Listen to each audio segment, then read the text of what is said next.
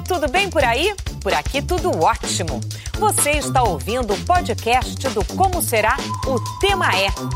Já ouviu aquele ditado que diz que a grama do vizinho parece sempre mais verdinha que a nossa? Pois é. Você percebe as coisas boas que te acontecem todos os dias?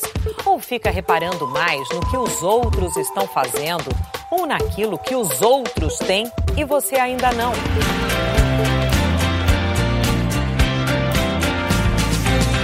Aquele ditado? A grama do vizinho é sempre mais verdinha? Será que é mesmo?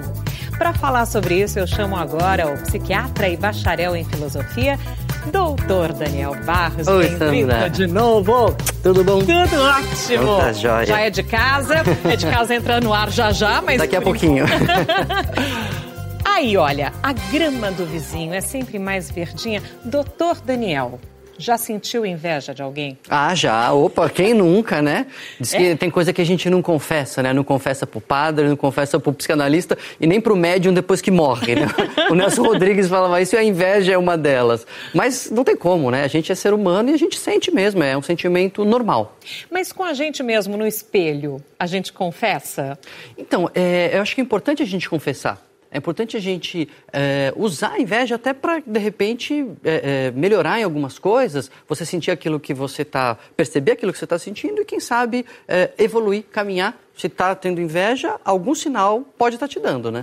É, trabalhar esse sentimento, Claro. que é um sentimento normal, né? Ou a, a pessoa tem que se sentir assim meio mesquinha por sentir isso? Eu acho que se a pessoa vive essa inveja, é igual raiva.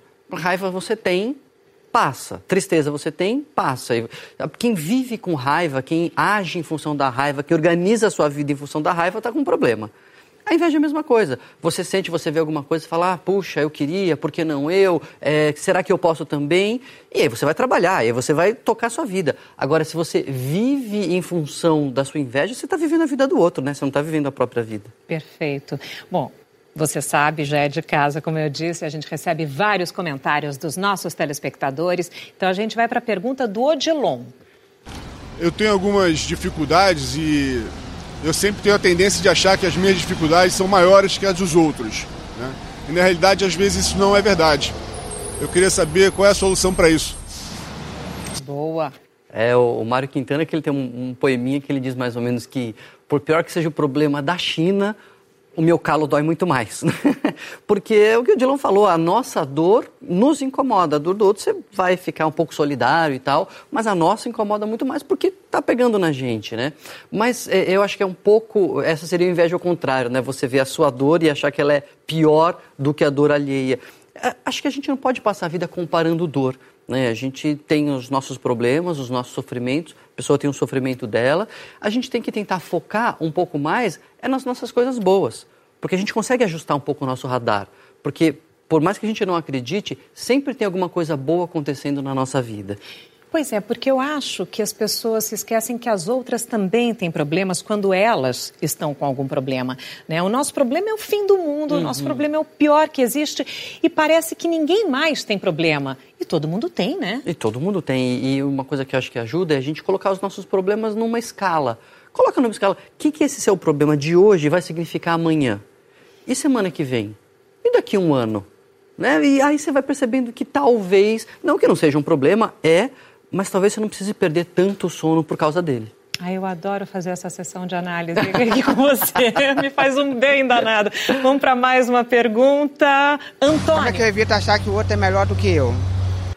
como não achar né, que o outro é melhor. E essa é, é, acho que é a essência da inveja. Né? A gente fica achando que o outro é melhor, que o outro tem mais, que o outro pode mais.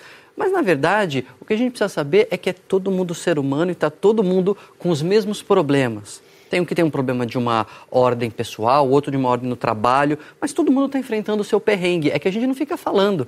Né? A gente fala de, de redes sociais, as pessoas só colocam fotos de sucesso, etc. Mas é assim, a gente não faz álbum de família com foto de enterro. A gente faz álbum de família com foto feliz. O problema é você olhar aquilo e achar que a vida daquela pessoa é só felicidade. Né? Então, eh, ninguém é mais feliz, ninguém é é mais infeliz. Talvez a pessoa esteja focando no lugar errado. Dar valor ao que a gente tem, né? Isso vai melhorar a autoestima. Muito. Ana Maria Eu queria saber como que eu busco incentivo para as coisas melhorarem para mim também. Ah, é, o, o, incentivo para as coisas melhorarem, Sandra, acho que um, um grande segredo é buscar a motivação interna. Porque muitas vezes a gente vê e a gente é movido por motivações que não são nossas. É porque o outro tem, ou é porque o outro quer que eu faça, ou é porque a, a sociedade espera que seja assim, mas não é algo que eu quero de verdade, não é algo que eu quero porque eu acredito que é bom para mim. Quando a gente consegue descobrir essa motivação interna, um exemplo que eu dou, que é da minha vida, é atividade física. Enquanto eu é, achava que devia fazer porque os outros falavam, porque é, meu cardiologista falava qualquer coisa assim, não fazia. Quando eu descobri que era bom para mim e senti o prazer de fazer, agora não paro. Então acho que essa é a dica, é, é buscar sua motivação interna, que faz sentido para você, e não só porque os outros têm ou porque os outros estão falando. A gente recebeu mais comentários Vamos dar uma olhadinha. Isabela mandou o seguinte: somos eternos insatisfeitos, Sandra. Eu também acho, viu, Isabela? Mas acho que essa insatisfação pode ser uma mola para mudarmos para melhor. Interessante isso, hein? Muito bem. Acho que a Isabela pegou num ponto-chave, que é a gente realmente tem essa insatisfação e a gente não deve se focar nela como assim, nossa, que ruim que é a minha vida, eu não tenho isso. Mas opa, isso aqui está me apontando algo que eu quero. E se eu estou com esse desejo, talvez seja algo que eu possa alcançar. E aí atrás, né? Usar como algo para o bem e não como algo para o mal, para ficar só se lamentando ou invejando o outro. Vamos para o próximo comentário que também tem a ver com isso. A Vani, a melhor grama é a do meu jardim que eu cuido. Exatamente isso. É isso Adorei, aí. palmas! uma, uma coisa que eu tenho comigo que eu lembro muito é, foi uma entrevista muito antiga que eu vi do Gustavo Borges, quando ele estava no auge ali da natação, e alguém perguntou para ele, mas você não fica aflito quando você está nadando e você vê alguém passando por você? Ele falou, meu, eu não olho para o lado. Eu nado para fazer o meu melhor. Se o meu melhor for melhor que os outros, eu ganho. Se alguém for melhor que eu, mas eu fiz o meu melhor, paciência. Então, vamos fazer o nosso melhor, né? Pois é, às vezes a grama do vizinho está um pouquinho mais verdinha que a nossa naquele momento. Talvez depois não. E talvez amanhã seja o dia da nossa grama estar um pouquinho mais verdinha, não é? É esse o equilíbrio da vida. É, mas ela só vai ficar verdinha se a gente cuidar dela, né? Perfeito, perfeito, doutor Daniel. Muitíssimo obrigada mais uma vez. Sempre Volte à disposição. Sempre.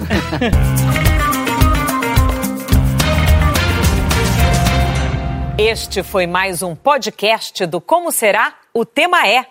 Um podcast com assuntos para curtir e compartilhar. Até a próxima!